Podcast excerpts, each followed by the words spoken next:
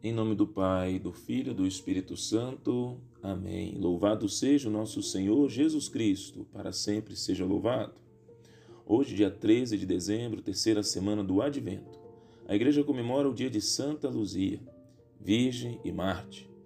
Vamos meditar o Evangelho de São Mateus, capítulo 21, versículos 28 a 32.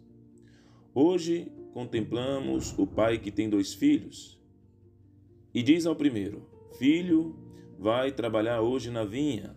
O filho respondeu: Não quero. Mas depois mudou de atitude e foi. Ao segundo lhe disse o mesmo. Este respondeu: Sim, senhor, eu vou, mas não foi. O importante não é dizer sim, mas fazer, executar. Há um ditado que afirma: obras são amores e não boas razões. Em outro momento, Jesus dará a doutrina que ensina esta parábola. Nem todo aquele que me diz, Senhor, Senhor, entrará no reino dos céus, mas sim aquele que faz a vontade de meu Pai que estás nos céus.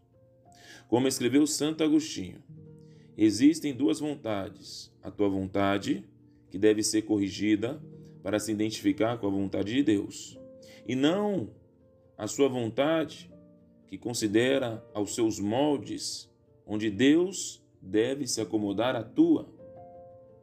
Um outro ditado vai dizer que um menino que acreditou, que crer, é quando ele obedece.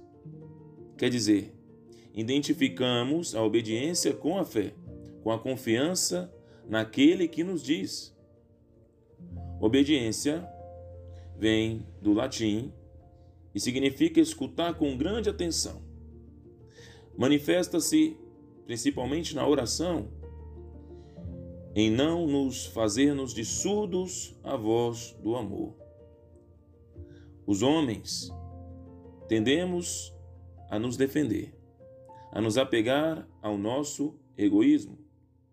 Deus exige que, ao obedecer, ponhamos em exercício a fé às vezes o Senhor sugere seu querer em voz baixa, lá no fundo da consciência, e é necessário estarmos atentos para distinguir essa voz e ser-lhe fiel.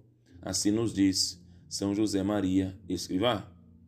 Cumprir a vontade de Deus é ser santo. Obedecer não é ser uma simples marionete nas mãos dos outros, mas interiorizar o que se deve cumprir e assim fazê-lo porque tenho vontade. Santa Luzia, um grande exemplo de obediência.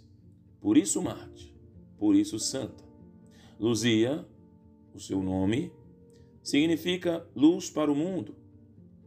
Foi educada na fé cristã e comprometeu-se virginalmente com Deus, se consagrando.